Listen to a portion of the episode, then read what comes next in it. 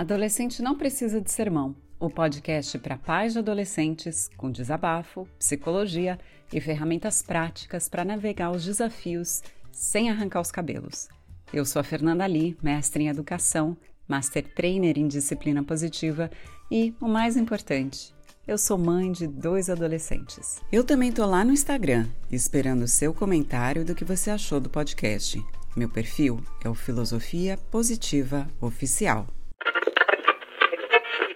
Mais um episódio e hoje eu vou pedir para você chegar mais pertinho, para você colocar o seu headphone e se concentrar realmente nessa conversa, porque é muito triste e ao mesmo tempo a gente precisa pensar em um plano de prevenção ao suicídio. Vocês sabiam que o suicídio é uma das principais causas de morte entre os jovens no Brasil e nos Estados Unidos? Os dados compilados pelo Centro de Controle e Prevenção de Doenças reportam que entre indivíduos de 10 a 14 anos, e 25 e 34 anos, o suicídio é a segunda principal causa de morte. E entre indivíduos de 15 a 24 anos é a, é a terceira principal causa de morte. E o meu coração ele, ele chora pelos adultos que já tiveram que buscar seus próprios filhos na minha sala, nas escolas que eu trabalhava como orientadora educacional, porque reportaram ideação suicida.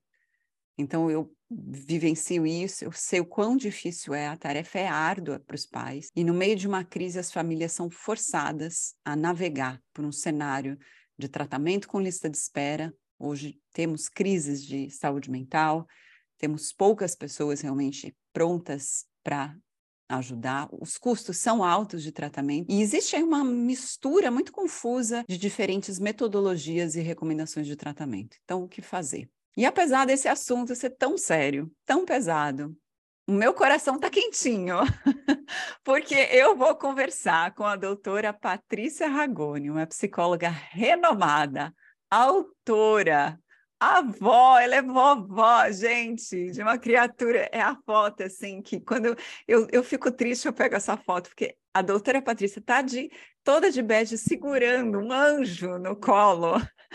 E ela já fez várias certificações em disciplina positiva comigo e nós desenvolvemos uma amizade com laços fortes. É um prazer te receber aqui na minha casa, minha amiga. Seja muito bem-vinda.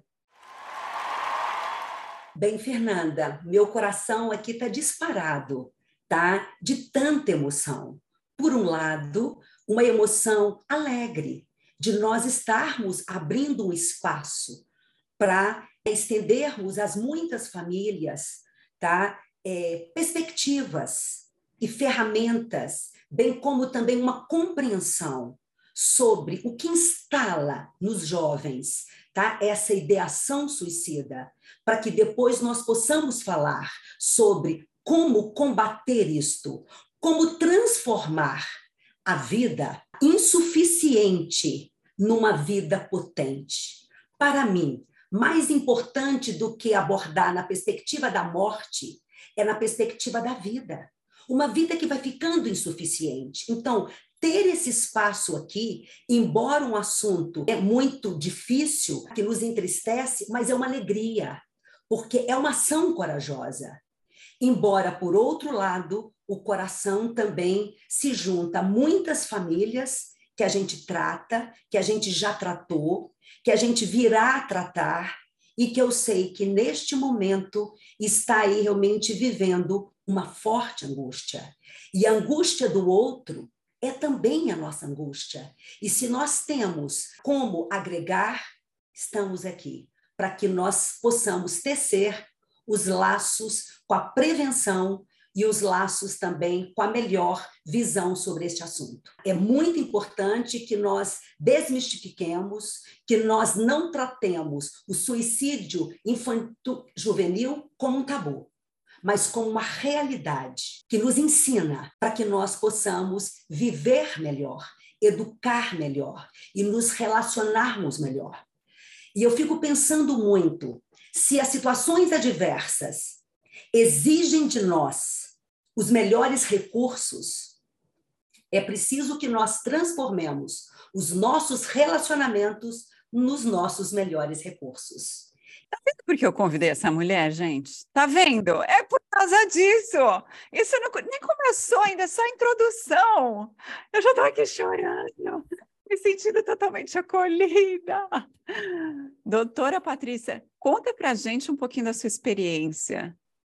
Quem é você? Traga aqui para os nossos ouvintes, porque você sabia que esse podcast ele é acessado do Brasil, de Portugal, dos Estados Unidos, da Alemanha, da Austrália, o Reino Unido, da Bélgica, do Canadá. Eu podia continuar a lista. Mas então, assim, conta um pouquinho. Para o mundo todo, quem é você? Bem, e pensar que, né, quanta honra, e desde já eu te agradeço por abrir essas portas para mim, para o mundo, porque eu sou aquela menina que vem lá do interior, da Zona da Mata, de Minas Gerais, sabe? Tive uma família tradicional mineira, saí de casa com os meus 18 anos para poder fazer as minhas universidades, e aí eu fiz o curso de psicologia, pedagogia, depois as minhas pós e as formações e especializações já casada, quando depois vim para Belo Horizonte, fiz também muitos cursos também em São Paulo, e eu tenho uma clínica que já está bem consolidada, a PQR, que é uma clínica onde nós fazemos um atendimento a crianças, adolescentes, adultos, casais, famílias, e para além do trabalho clínico, eu trabalho também numa frente acadêmica, eu ministro alguns workshops, palestras para algumas empresas, mas gosto muito do meu trabalho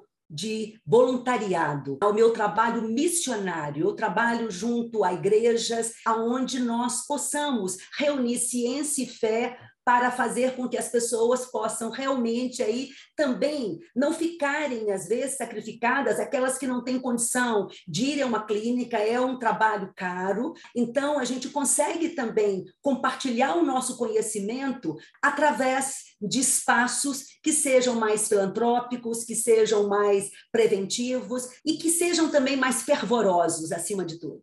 Você sabe que saiu no jornal alguns dias atrás, eu até peguei aqui para compartilhar com você. Esse é o jornal da minha cidade, e na capa do jornal aparece aqui dentro do. Esse é o, o título, a manchete é Dentro da crise de saúde mental de San Diego. Ele está na capa do jornal de domingo, que é um jornal de peso. Né? Como é que a gente chegou até aqui, doutora Patrícia? É uma realidade muito importante que nós falemos. Os números estão expressivos e cada dia mais crianças menores em números maiores, famílias de um modo geral realmente têm se perguntado aonde erramos, o que estamos fazendo para que estejamos assim adoecendo os nossos meninos, né, as nossas meninas, por exemplo. Tá claro que são muitos e muitos fatores que nós tenhamos que depois reunir, porque sempre houve, sempre houve a depressão é, juvenil. Temos casos, sim, se nós fizermos uma retrospectiva, marcadores de suicídio em jovens em realmente décadas e décadas passadas, mas né, nas três últimas décadas, especialmente na nossa última década, especialmente né, pós-pandemia, houve absurdamente um aumento dessa triste realidade. E olha, e os mais adolescentes e jovens adultos morrem de suicídio do que câncer, doenças cardíacas, AIDS, defeitos congênitos, derrame, pneumonia, gripe e doença pulmonar crônica combinados. Tá? Então, uma realidade que a gente tem que realmente trazer para a gente e entendê-la. Bem, é, nós temos visto que é, dos, vamos dizer, núcleos sociais frente às grandes e fortes transformações, a família e a escola, as que têm sido mais afetadas. E as pessoas não estão sabendo como pensar, como se comportar diante de tantas transformações. Mas para que nós também não percamos a realidade das famílias que possam já estar vivendo com seus adolescentes esse pano de fundo, eu particularmente gostaria de dizer que, para além de causas orgânicas, existem cérebros que já nascem mais predispostos Então, existe a depressão biológica, genética, e existe a depressão social. Perfeito. O que nós chamamos da depressão tá endógena e a depressão também exógena, aquela que realmente vem do próprio ser ou do próprio lugar aonde ele atua, por exemplo. Mas então, tem as causas orgânicas, tem as causas sociais, tem as causas culturais, tem as causas circunstanciais, acima de tudo.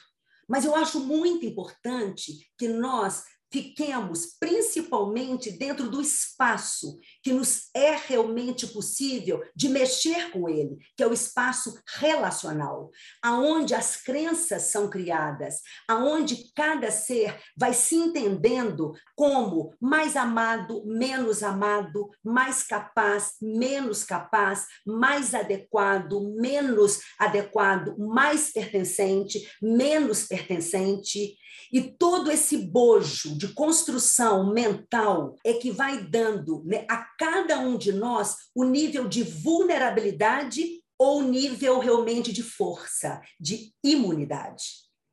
E aonde as famílias, as escolas precisam se vir com isto, porque nós sabemos que nós somos grandes influenciadores do que são essas embalagens mentais muito mais até pela forma como nós vivemos do que pelo que nós falamos. E aí é muito importante que nós comecemos a trazer para nós. Por exemplo, as pessoas me perguntam, Patrícia, você que já está aí com as suas filhas, jovens adultas, duas delas começando a construção de novos núcleos, a mais velha também, até estuda nos Estados Unidos também, já estão aí realmente já alçando seus voos, eu com duas netas, falando ainda um pouquinho mais de mim. Qual o segredo? Se você tivesse que começar hoje qual o ponto que você realmente mais destacaria? Eu diria o seguinte: hoje existe uma pressão muito grande para que os filhos consigam, consigam, consigam, tenham, tenham e tenham sucesso. Mas para mim, mais importante do que ensinar um filho a ter sucesso é saber ensinar um filho como lidar com o insucesso, com os golpes da vida. Uau! Porque a gente nem sempre tem sucesso, talvez sejam mais erros do que acertos. E a gente está falando de uma fase na vida na adolescência que eles estão famintos por uma identidade. Eles são programados para desenvolver essa individualidade, né? Construir a sua identidade. E seja lá o que estiver errado na vida deles, às vezes cometer suicídio parece uma solução, só que eles não sabem que é uma solução permanente para um problema temporário. Então, como a gente pode, primeiro, identificar que algo está errado com o nosso filho dentro de casa? Porque é muito comum, a gente sabe na disciplina positiva que a gente não usa rótulos, mas a gente fala sobre rótulos até para começar uma conversa com os pais, né? E os rótulos vêm, meu filho é depressivo. E aí alguns pais podem falar, bom, não, não presto atenção nisso, deixa para lá, vai passar, é da fase, e outros prestam atenção demais que começam a causar um problema onde não tem um problema. Então, rótulo depressivo é um problema por si só. Mas existem sinais e traços né, do, da depressão. Conta para gente aqui na pré-adolescência, na adolescência e na adolescência mais avançada, quais são os sinais que os pais poderiam, dentro de casa, perceber algo está errado? Ok, excelente pergunta. E antes que nós então respondamos em relação a quais sinais, eu só quero voltar um pouquinho numa palavra que você disse, que é muito importante: a questão da identidade, para que eles possam assim se legitimar e entendendo o porquê desse aumento tão absurdo de casos. É preciso também que nós nos reportemos às transformações sociais, porque, da mesma forma que este ser adolescente tem busca da individualidade dele, os pais também perderam o lugar de segurança. E aí, como os filhos precisam fazer esse espelhamento e como os pais estão flutuantes, fica muito difícil. Por que, que esses pais hoje, por que, que essas famílias estão tão flutuantes?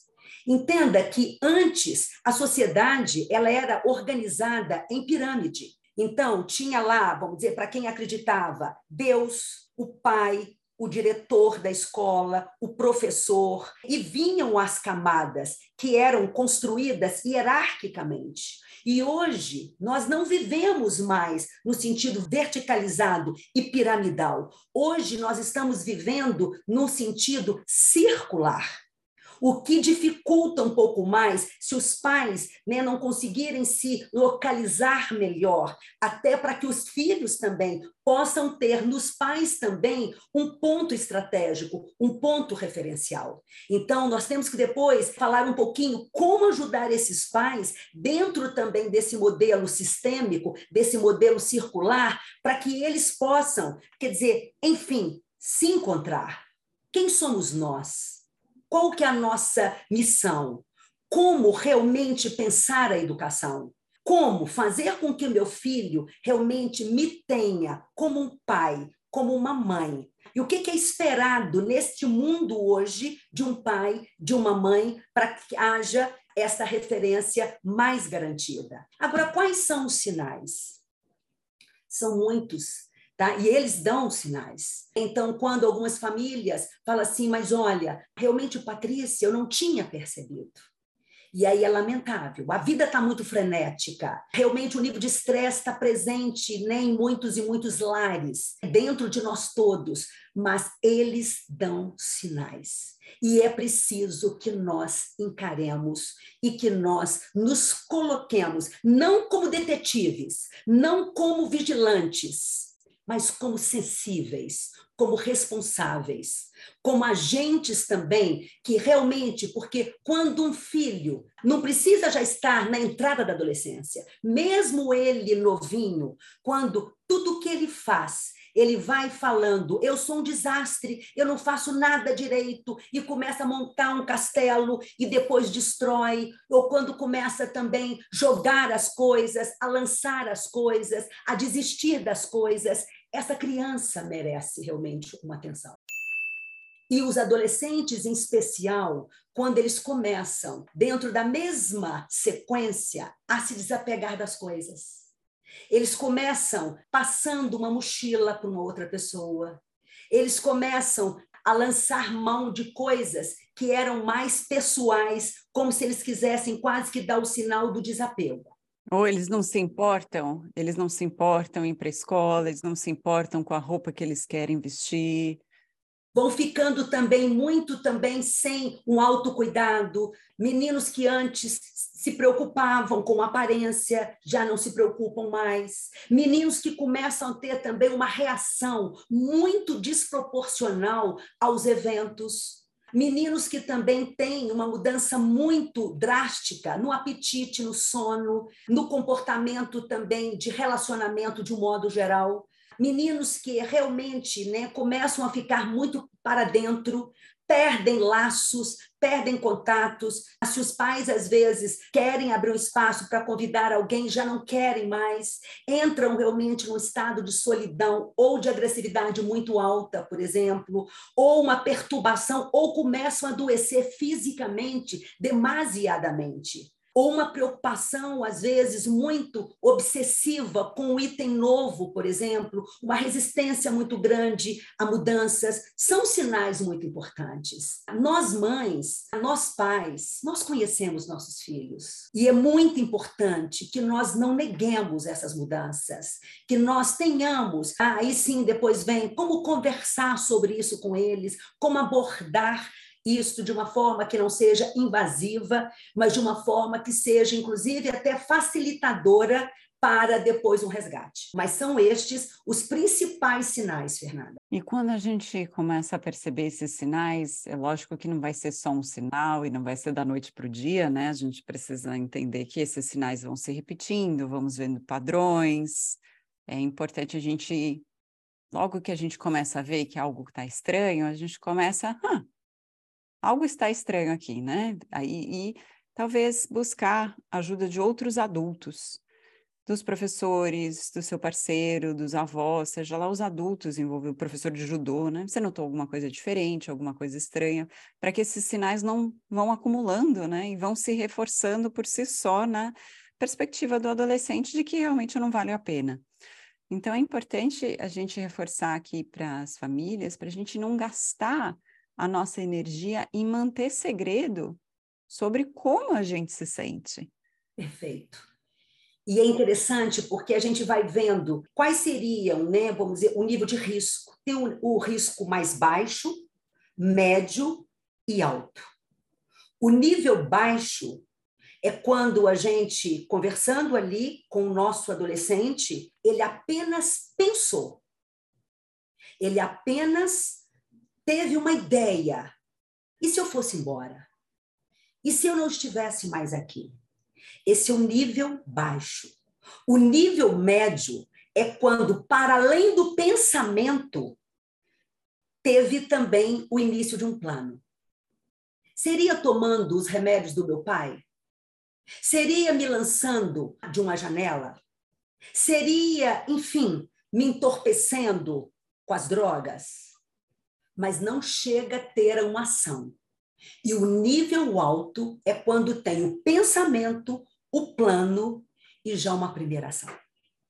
E aí a gente entra num fator de risco absurdo. É uma bomba a explodir.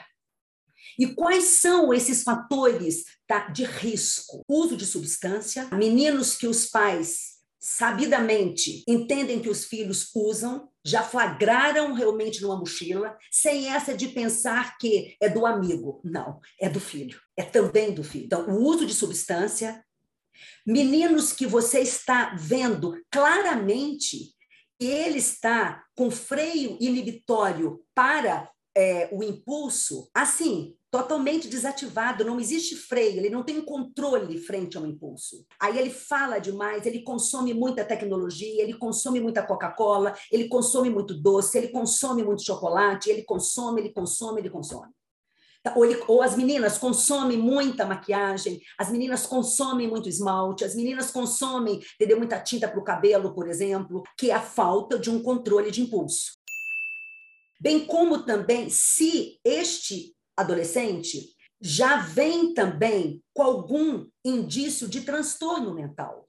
Com muito cuidado para que nós também não aprisionemos o adolescente a um transtorno, porque tem que se saber também, para se falar que tá, meu filho é portador de uma depressão, porque, olha, os processos de avaliação neuropsicológica precisam ser realmente muito confiáveis. Nas mãos de bons profissionais, para a gente poder realmente dizer que tá, um fator de risco é de um quadro que já teria sido ali bem referido. Ou se na família também um dos pais é portador de um transtorno mental, bem como também se já teve uma tentativa prévia, o histórico da família, se a família também está passando por severas tá? complicações, conflitos realmente muito severos, fatores culturais, uma repetição de ano que às vezes é tomada catastroficamente pela família. Bullying, bullying, gente, muita atenção em bullying, em cyberbullying, porque são altamente fatores de risco. Agora, é muito importante, se a gente colocou o panorama de fator de risco, é muito importante que nós também pensemos quais são os fatores de proteção. Esses fatores de proteção são muito possíveis de nós buscarmos. Primeiro, famílias saudáveis, relações saudáveis. E eu quero deixar bem claro que não significa que tenhamos que ter pai e mãe vivendo juntos, para que nós não condenemos as famílias também que já tenham passado por uma separação. É a qualidade do relacionamento. O pai pode não estar em casa. Com pelo menos uma pessoa ou pelo menos uma pessoa. E aquele que está ali, né, o que está oferecendo em termos de relacionamento? E o que tem dito sobre aquele que se foi, sobre a família do outro que não está? Tá, é muito importante. Porque, né, como se não bastasse já o sofrimento pela própria separação, tem um sofrimento muito né, de ataque pessoal ao outro, à família do outro, Tá? Então, isso tudo, se cai dentro de uma mente adolescente hipersensível, tem um impacto. Então, independente da condição sistêmica da família, estrutural da família, que nós pensemos, civilizemos as nossas relações, quem está dentro de casa, na forma de tratar, na forma de chegar, na forma de sair, na forma de reforçar, encorajar, corrigir. Então, essas relações, elas são excelentes fatores de proteção. O outro fator de proteção é quando nós também constituímos redes de apoio, quando as famílias, elas são ligadas a outras famílias, a uma vizinhança, um condomínio, sabe, aí em que você tem trocas, né? E aí as pessoas começam também a entender a quem recorrer. E você ensina os filhos desde mais novos, e é lindo, é uma aprendizagem linda, a pedir ajuda a pedir ajuda ao vizinho. Se acabou meu pó de café, a pedir ajuda a um vizinho se eu estou precisando de um remédio, entenderem que a gente liga também para uma amiga, olha amiga, tá, eu estou realmente passando por uma dificuldade, você tem uma ideia de como, por exemplo, a gente possa realmente resolver isso? Você que é muito mais velha, já deve ter passado por isso. Então, no que a gente dá o modelo aos meninos presencialmente de nós também buscarmos uma ajuda de nós expressarmos os nossos sentimentos. Intencionalmente fazer essas ligações. E eu acho que o oposto também é válido, né? De perceber que alguém está passando por uma dificuldade e falar, nossa, eu notei puxa, Patrícia, é algo aconteceu com você, eu vou ligar aqui, meus filhos estão no carro, eu estou no caminho para a escola, só queria ligar para saber como você estava, está tudo bem, você precisa de alguma coisa? Isso é maravilhoso, porque esse fator de proteção eu chamo de senso de comunidade. Ah. É, é, muito bonito quando nós pais vamos modelando o senso de comunidade, com a vizinhança, com o condomínio, com as famílias extensivas, bem como também através do esporte, bem como através também dos grupos de apoio religiosos, realmente assim filantrópicos, como que é diferente quando você realmente conversa com um adolescente, sabe, né, que ele se dá a entender, por exemplo, com a fome do mundo, quando ele se dá a entender com frio que o outro passa, e esses modelos também, se eles ganham um moletom, né? então vamos tirar um outro moletom seu que já não está te servindo para dar para aquele menino que está passando frio. Então, isso é muito importante. Isso dá sentido mesmo de vida, de importância, de que ele é único, ele é singular, ele aqui faz toda uma diferença, porque o um menino que é criado com esse esse senso, ele realmente pode até em algum momento questionar a vida, mas ele sabe que nós somos únicos e que ninguém substitui, substitui ninguém e que nós temos né, algo, um propósito maior a ser cumprido nesse sentido. Então, são esses fatores de risco e os fatores realmente de proteção. Se a gente tem alguma suspeita que o jovem está com um comportamento estranho, assim, estranho mesmo, de não responder, não tá nem aí, não quer mais ir para escola e de repente começa a escrever textos, né, sobre faca na cozinha, sobre arma, as, as coisas começam a aparecer, os sinais começam a aparecer, a gente Isso. enxerga se a gente quiser ver, né? E aí fica aquela coisa assim, puxa, eu não, não tenho confiança de deixar meu filho em casa sozinho e trabalhar. Ele não quer ir para escola. Já vi algumas coisas que ele escreveu, tá estranho. Como é que a uhum. gente pode lidar com isso? É, eu sei que, pelo menos na, no meu código de ética como orientadora educacional, né, mestre em educação, a gente tem perguntas. De novo, a gente não deixa isso em segredo, né? E uma das perguntas é: Filho, você já pensou em se matar? É ser direto. Aí eu queria saber de você como psicóloga, né? Como você lida, como você orienta os pais em relação a isso? Como a gente faz essas perguntas diretamente? Porque pela, pelo meu código de ética a gente não deixa isso ser subliminar. Tá, e é muito importante que nós usemos a terminologia suicídio, morte, se matar, se entorpecer. É muito importante que nós realmente saibamos usar essas palavras diretamente, claro, em contextos apropriados e fazendo também toda né, uma forma né, de conexão que suporte tamanha densidade de assunto.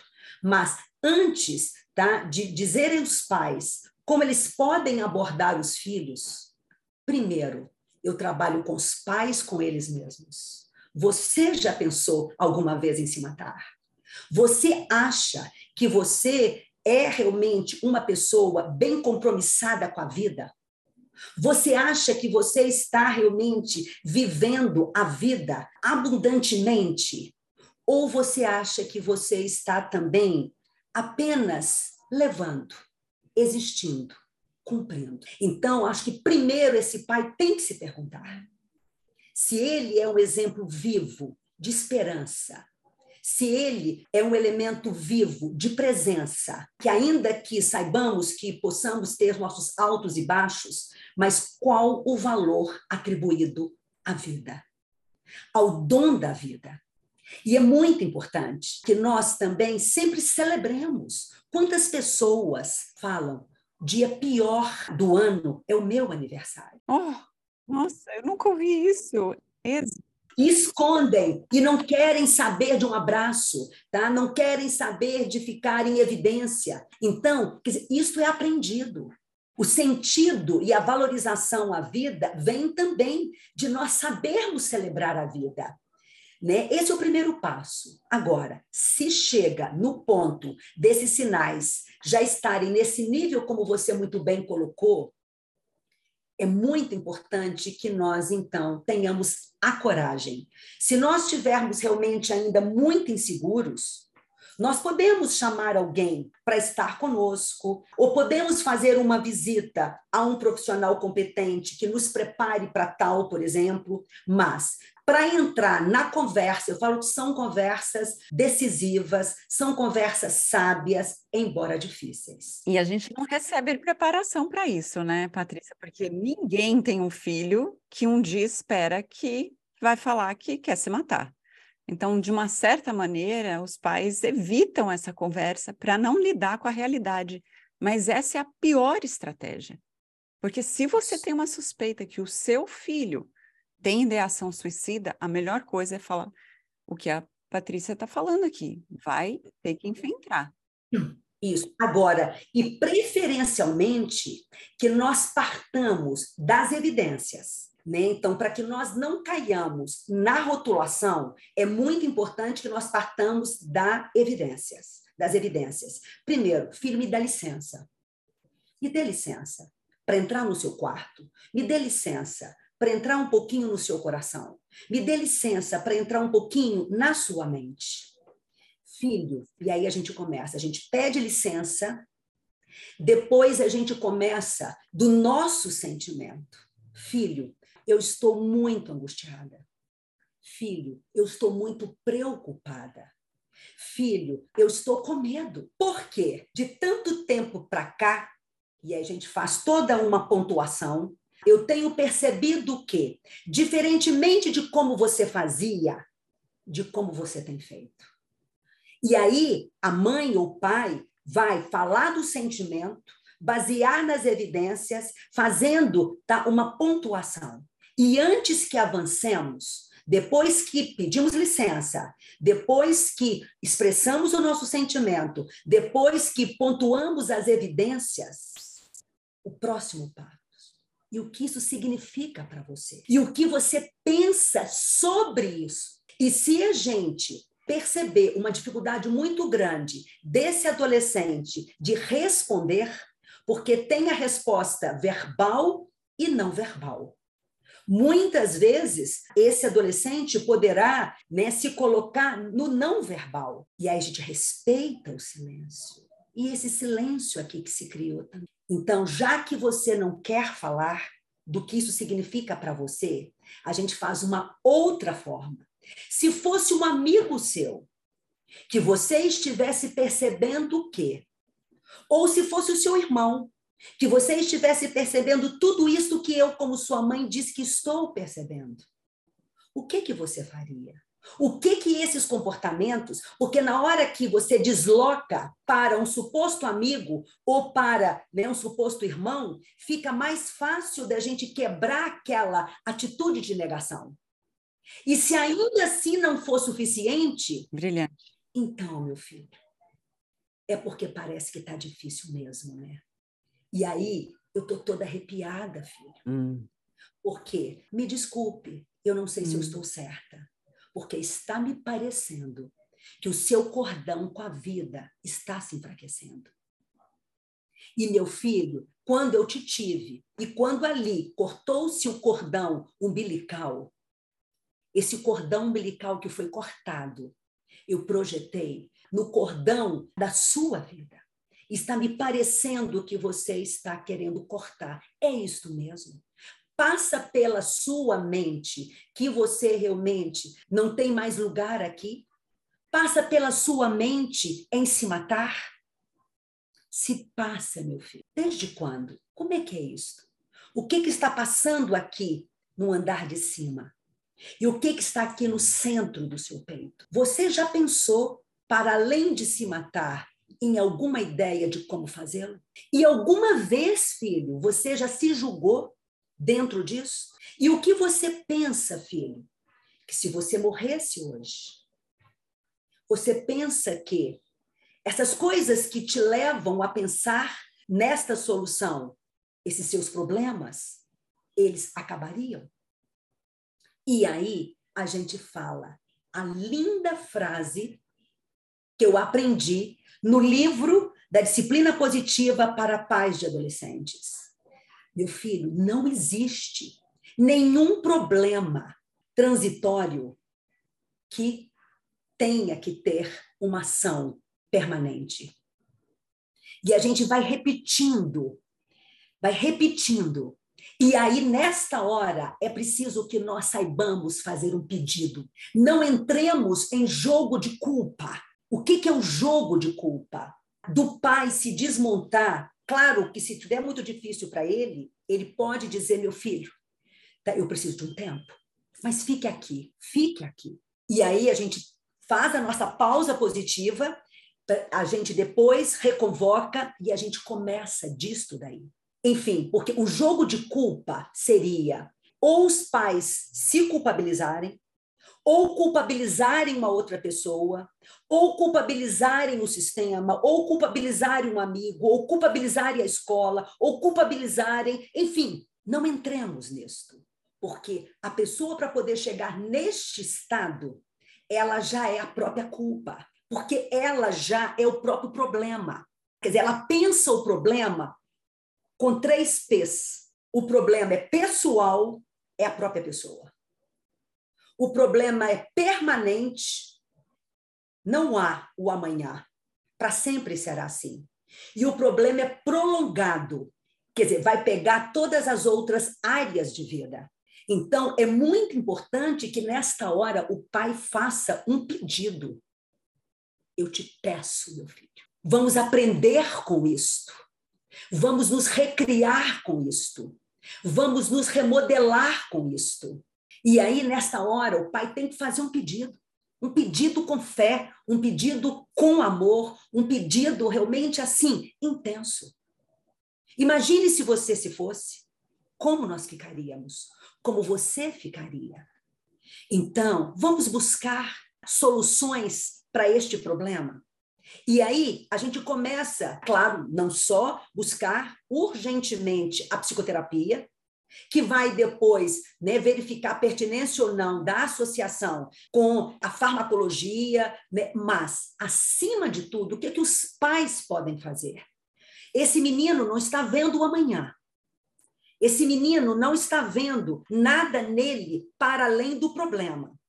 E a gente precisa fazer o que nós na clínica, com terapia cognitiva, fazemos, que é realmente fazer perguntas inteligentes, usar o método socrático, porque ele está fechado, ele está na rigidez de uma visão, de uma bolha, de uma nuvem muito negativa. Então a gente tem que pegar mentes emprestadas. Você pode estar diante o quê? Do desprezo dos seus amigos, você pode estar diante um nojo de si mesmo, ah, ou você pode estar diante também de se detestar porque você engordou demais, ou de você achar que, enfim. Aí a gente tem que começar a oferecer as soluções. E nós, pais, temos que ser presença viva de esperança e ah, de desdobramento de alternativas de solução. E uma forma que a gente tem para poder fazer com que eles saiam desses três P's peraí, nenhum problema cabe que seja analisado do ponto de vista pessoal, no máximo comportamental. E no máximo também buscando outras causas. Tá claro que tem alguma coisa que lhe diz respeito, mas não tome na sua pessoa, tome no máximo no seu comportamento. Claro que tem alguma coisa relativa ao tempo atual, mas é hoje, é o aqui e agora. Tem um amanhã. Quer dizer, tirar da pessoa, colocar no comportamento, tirar na pessoa e levantar outros fatores, tirar do sempre e colocar apenas no hoje. Amanhã pode-se mudar, pode-se ter uma perspectiva diferente. E nesse sentido, a gente também, por exemplo, o prolongamento. Tem, peraí, mas tem algumas áreas na sua vida que não me parecem que estão assim, dessa forma. Vamos lá. O exercício, inclusive, da disciplina positiva. A sua vida é esse círculo. Dividamos a sua vida em quatro áreas: família, amor, amigos e escola. De 0 a 10, que nota que você se dá na relação com a família? E aí a gente divide aquela parte, aquela fração, no número de pessoas que compõem aquela família. De 0 a 10, qual a nota que você se dá? De 0 a 10, tá? qual a nota que você se dá em relação a amigos? Também destacando também os amigos mais significativos. Essa nota seria a nota de quanto me sinto conectado, valorizado. Exatamente. De 0 a 10, o quanto de força você vê aqui, o quanto de conexão, tá? o quanto de luz. O quanto de luz. De 0 a 10, família, de 0 a 10, amigos, tá? de 0 a 10, escola, e de 0 a 10, o amor, as relações afetivas. Excelente. Para a gente poder ver se toda a vida está escura e qual a parte que está menos escura. Que tal se nós começarmos dessa parte menos escura? Enfim, ir criando soluções. Se é com a família, que tal se fizermos? E voltando aos três P's, é muito importante que nós declaremos você não é a causa. Quantas vezes o menino, às vezes, já ouviu? Porque se o seu pai sair de casa, entendeu? Depois dessa birra, tá? depois, sabe, dessas suas notas, ou depois dessas brigas que vocês criam em casa, por exemplo, ou depois que vocês é, gastaram mais do que deveriam, por exemplo, e aí a gente tem que tirar deles o lugar realmente da totalidade da pessoa como problema, no máximo o comportamento. De fato, você estava numa boa escola, gastamos, pagamos professores particulares. Realmente, existem outras causas também dentro disso, tá? E esse dinheiro a gente recupera, a gente faz de uma outra forma. E eu acho importante também, né, como sugestão aos pais aqui também. A gente na clínica a gente usa muito termômetro emocional, fazendo sempre também, vamos dizer, é, a colocação que as emoções tá? são todas muito importantes. Porque muitas vezes nós aprendemos que a raiva e o quanto que a raiva está por trás dos processos realmente da ideação suicida. É porque eu entendo que se eu tenho muita raiva, eu sou uma péssima pessoa. E se eu sou uma péssima pessoa, eu não tenho lugar aqui nessa vida. E é muito importante né, o trabalho com as emoções. Todas as emoções são importantes e são bem-vindas. E o cérebro do adolescente trabalha de uma maneira bem peculiar, que quando eles estão passando por um problema, eles vão assumir que é pessoal. Só eles tiveram esse problema na vida, ninguém mais teve, ninguém vai entender a gravidade desse problema. E porque o cérebro está em reforma, quando chove, molha tudo. E quando está sol, tudo fica iluminado. Então eles Nossa. ficam felizes, né? Escutam música, parece que não existe amanhã, a música sai pelos poros do, do, do, do corpo deles. E quando eles ficam tristes e passam por esse problema, realmente parece que eles estão sendo inundados por emoções. Agora é importante, assim, a doutora Patrícia passou bastante informação para a gente de como conversar, como abordar, que processo, que coisa mais linda, pelo menos saber que existe um caminho para a gente se conectar com esse adolescente e que essa não é uma missão, gente, só para nós. A gente precisa realmente, essa é a hora de pedir ajuda. Então, quero deixar aqui bem reforçado que se você se sente sem esperança, se sente atormentado por sérios pensamentos depressivos ou de automutilação, saiba que é, isso é um distúrbio médico, pode ser um distúrbio médico grave que pode ser muito bem tratado. E eu tenho, hoje existe o Centro de Valorização da Vida, que é o CVV, é um serviço nacional gratuito que oferece atendimento 24 horas por dia, sete dias por semana. E a pessoa com depressão, com pensamentos suicidas, pode ser atendido por profissionais atenciosos capazes de ajudar você a encontrar esperança. E, se eu não me engano, o número no Brasil é 188. Correto? Correto. Isso, 188. E tem o site cvv.org.br. Então, faça uso desse recurso se você se vê sem nenhum tipo de rede de apoio. Se você tem rede de apoio, maravilha. Se você não tem nenhum, ainda há esperança. Patrícia, eu queria te fazer uma pergunta. Na verdade, eu queria te trazer aqui. Pois não, vamos lá? Quem sabe faz na hora, tá bom? Vamos. É uma pergunta que chegou de um, uma seguidora e ela escreveu o seguinte: eu vou ler, tá tudo entre aspas, tá bom? Pois não. Não tá fim de mim. Falou assim: meu primo tem 14 anos. Ele faz terapia e recentemente recebeu o diagnóstico de depressão. Ele está sendo medicado e com acompanhamento psiquiátrico também.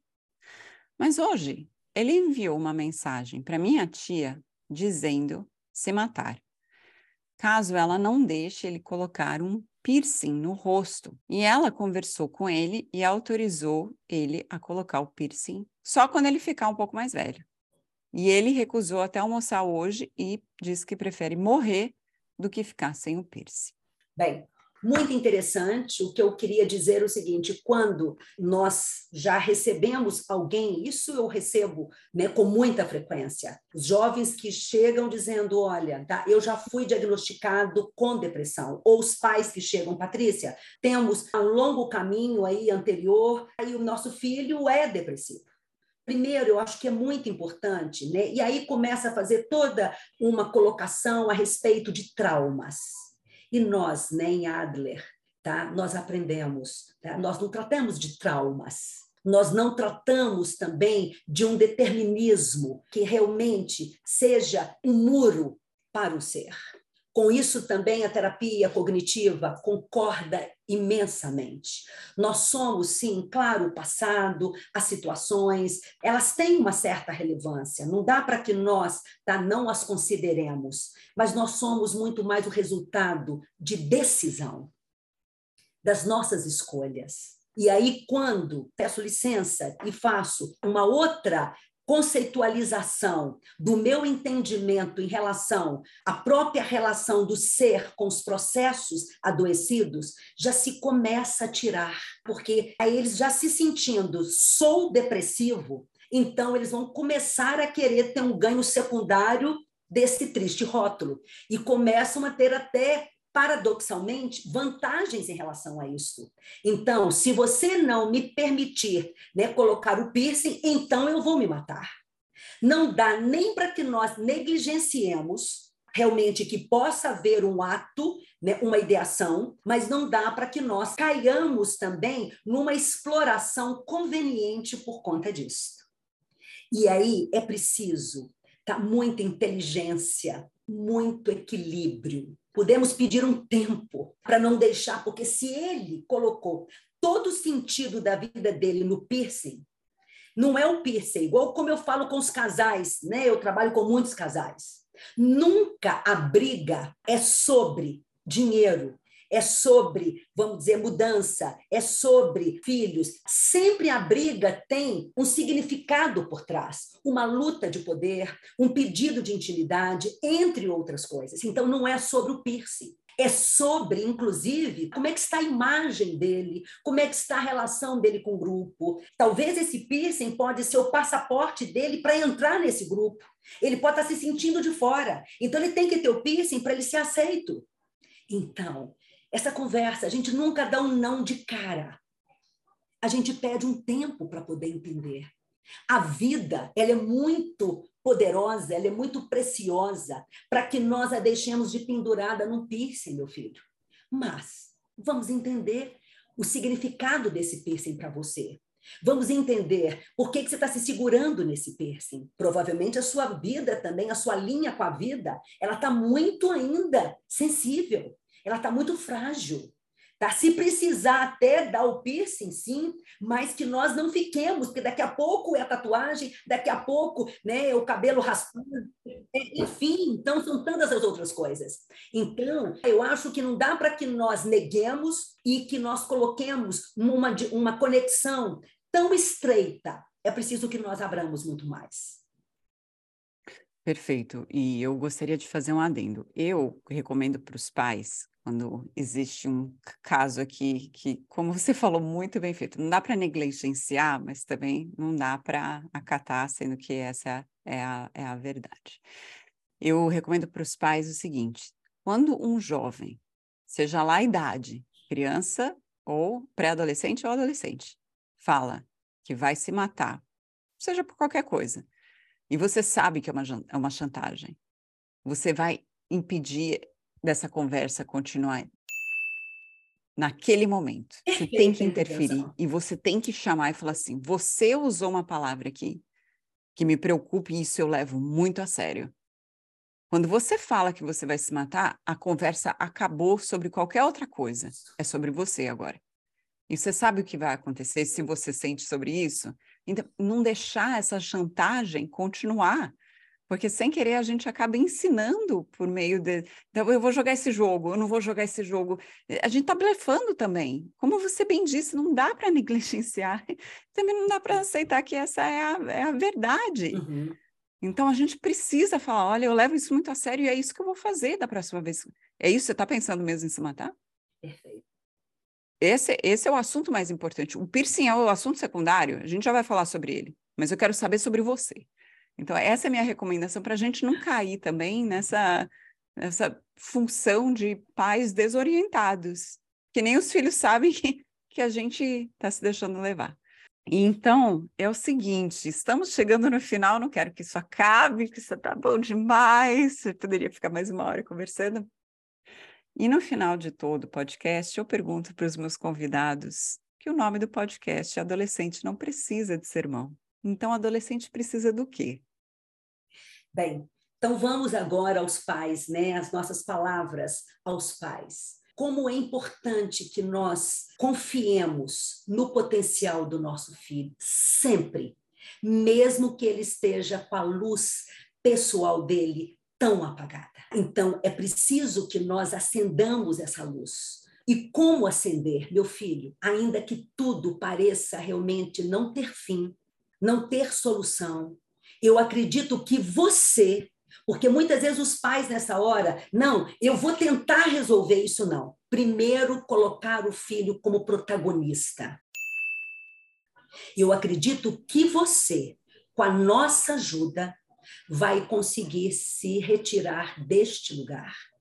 É muito importante também que nós peçamos a eles e que façamos também diários.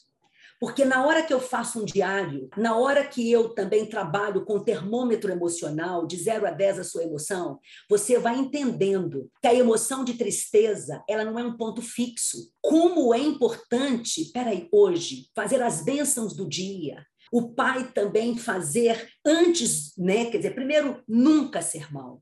Comecemos com gratidão. Ele precisa de gratidão. Tá? Depois que você realmente chegou na minha vida, a minha vida mudou. Para cada uma das minhas meninas, eu tenho uma história do significado de cada uma na minha vida, no que elas me fizeram melhor, no desafio delas em relação ao meu crescimento.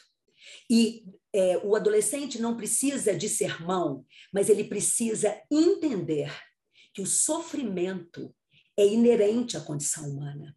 E para que nós ensinemos aos nossos adolescentes que o sofrimento é inerente à vida humana, é muito importante que nós saibamos tirar a chupeta, Deixar o filho chorar na porta da escola. Poder dizer ao filho: olha, entendo que você quisesse ir para casa do coleguinha, mas a minha resposta é não. Enfim, e com isto, né, a gente vai também desenvolvendo neles a competência socioemocional da resiliência, que é muito importante. Muito importante, porque os pais hoje, por eles estarem é, muito virtualmente distraídos e emocionalmente tá, desinvestidos, porque dá trabalho. É mais fácil xingar e para o sermão, entendeu? No meu tempo, comparar, jamais façamos isso, porque a adolescência é um fenômeno, acima de tudo, cultural. Ser adolescente de quando eu fui para ser hoje é muito diferente. Então, não cola mais, muito menos dizer, meu filho, o que, que te falta? Você não tem motivo. Todos nós temos motivo, sim. Entendeu? Seja lá o que for, considerar. Então, eles precisam disto eles precisam também ser entendidos que eles podem ter uma parte que falta. Eu trouxe até para mostrar para vocês tá, esses dois livros, que são tão maravilhosos, são destinados. Eu adoro a parte que falta, adoro. Isso. Bem como eu trouxe também este outro livro, Fazenda da Esperança, que são histórias metafóricas destinadas para que nós contemos para as nossas crianças e que continuemos também a contar para os nossos adolescentes, com verdadeiras induções para atingir, inclusive, um nível pré-consciente para os pais as fábulas corretivas, que são belíssimas, belíssimas. Você ensina através da poesia, você ensina através da música, você ensina através dos contos e você ensina através da sua própria história. Quem nunca, em algum momento, não questionou a vida? Então, o adolescente não precisa de sermão. O adolescente precisa das nossas verdades trocadas da atenção muito ativa ao que eles trazem. É um pedido de socorro, mas é um colo. O adolescente, principalmente, eu falo que a gente tem que segurar nossa fala para fazê-los falar. E é muito importante que, se ele não está vendo tá, uma saída, se ele não está conseguindo colocar a vida dele numa perspectiva, que nós coloquemos, porque o nosso adolescente não está ali acabado, ele é um adulto em construção. E a gente colocar bem essa mentalidade de construção. E uma outra mentalidade que eu quero muito deixar, talvez de tudo aqui que eu já tenha falado, é para poder dizer que nós não estamos aqui para sermos felizes. Nós estamos aqui para crescer. A felicidade vem como efeito colateral do crescimento. Porque se você coloca muito, tem que ser feliz, essa obrigatoriedade em relação a ter que ser feliz é a grande responsável por tantos processos depressivos.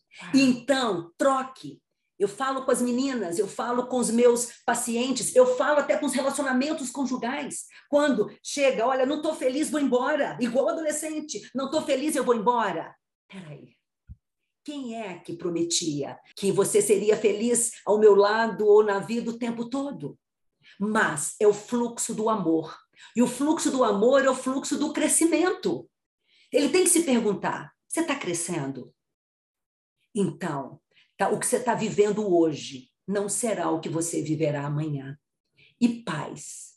Dentro dessa perspectiva do crescimento, coloquemos para os nossos filhos também os nossos sonhos, não as nossas escolhas para eles, não apontando os caminhos vocacionais para eles, mas os sonhos de um dia eles voltarem realmente na nossa casa e da gente poder assentar à mesa e eles nos contarem como eles estão vivendo, as coisas que eles estão criando, as famílias que eles né, estão também pensando criar. Enfim, é muito importante. E os nossos adultos também estão muito entristecidos. Tá, os nossos adultos também parece que enterraram né, as suas crianças. Como é importante que nós coloquemos, ou né, os adultos né, enterram as crianças ou abominam né, o envelhecimento. Ontem eu fiz 61 anos. Feliz aniversário! Celebrei minha vida e vou, obrigada, e vou te dizer. Eu poderia pensar, gente, os meus anos estão indo embora. Não, não é assim que a gente contabiliza. É, ao contrário, a minha existência está se prolongando. Então, quer dizer, para mim, não tenho vergonha de dizer a, a, minha idade, muito pelo contrário. Ela me referencia. Hum. Ela me referencia. Ela me dá avidez e até ontem mesmo eu postei dizendo, né, de uma pesquisa do Journal New England of Medicine, dizendo que os anos mais produtivos realmente da vida tá, estão entre 60 e 80 anos, aonde a gente atinge o nível emocional, o topo do nível emocional. Eu estou entrando dentro desse, desse nível. Então, mostrar ao menino também essas referências e fazer com ele representações mentais. Imagine você daqui um ano Imagine você daqui cinco anos. Imagine você daqui dez anos. Imagine você, é, enfim, daqui muitos e muitos anos. Que a sua jornada na fase produtiva continue sendo de crescimento, porque você nos presenteou com tanto conhecimento, inspiração e, mais importante, a esperança de continuar vivendo uma vida bem vivida. Muito obrigada, minha querida. Que prazer enorme. Obrigada, Fernanda. Tá, o prazer é todo meu. Obrigada pela confiança. E eu não deixaria de realmente fazer valer aqui a minha crença maior de sentido de vida, que é Deus. Que Deus nos abençoe. Que seja assim. E que abençoe a todas as famílias. Que assim seja. E nós estamos aqui à disposição. Se amanhã se pode mudar e que nós transformemos esta realidade tão escura em formas novas de vivermos melhor. Quanto mais casos sombrios, mais motivos eu tenho para poder realmente seguir em frente e fazer realmente desse trabalho de iluminação a nossa grande missão. E dizer aos pais: nós somos profetas. O que nós falamos e como nós vivenciamos se tornam realmente realidades. Uhum. Então, que saibamos escolher as boas palavras de encorajamento e que saibamos ser o próprio encorajamento junto à vida. Bom, se eu fosse você, eu pegaria agora um lápis e um caderno, ou então o celular, para anotar o site e o Instagram da doutora Patrícia. Vamos lá. Tá, mas eu vou dar só o meu Instagram, que é Patrícia Ragone, aberto. Quero dizer que nós temos também alguns podcasts, PQRcast, lá no Spotify. E lá nós temos realmente já algumas palestras gravadas. Enfim, então, venham estar conosco. Coração está aberto. Aceitem esse convite. Aceitem. Vale a pena. Mais uma vez, muito obrigada, minha querida. Muito obrigada, Fernanda. Também te admiro muito e esse trabalho seu realmente assim é, um, é a melhor prevenção, indiscutivelmente. Uhum. Seu trabalho é vida, é convite ao amor, é o convite realmente a fazer realmente dar certo. É, educação é difícil, é um desafio, sabe? Mas hoje a ciência está aí já comprovando, sabe? As coisas que podem ser feitas, 52 ferramentas, por exemplo, enfim, dentre muitas outras coisas. E a força da intuição e da proteção divina. Fiquemos todos na proteção divina e fiquem em paz até o próximo episódio. Beijo grande. Hoje aprendemos que adolescentes não precisam de sermão, eles precisam de conexão, limites, tempo, espaço, compreensão. Nossa, são tantas coisas. Se esse conteúdo te ajudou, compartilhe. Espalhe esse episódio para todo mundo que você conhece que está se sentindo sufocado, perdido, estressado com adolescente, já não sabe mais o que fazer.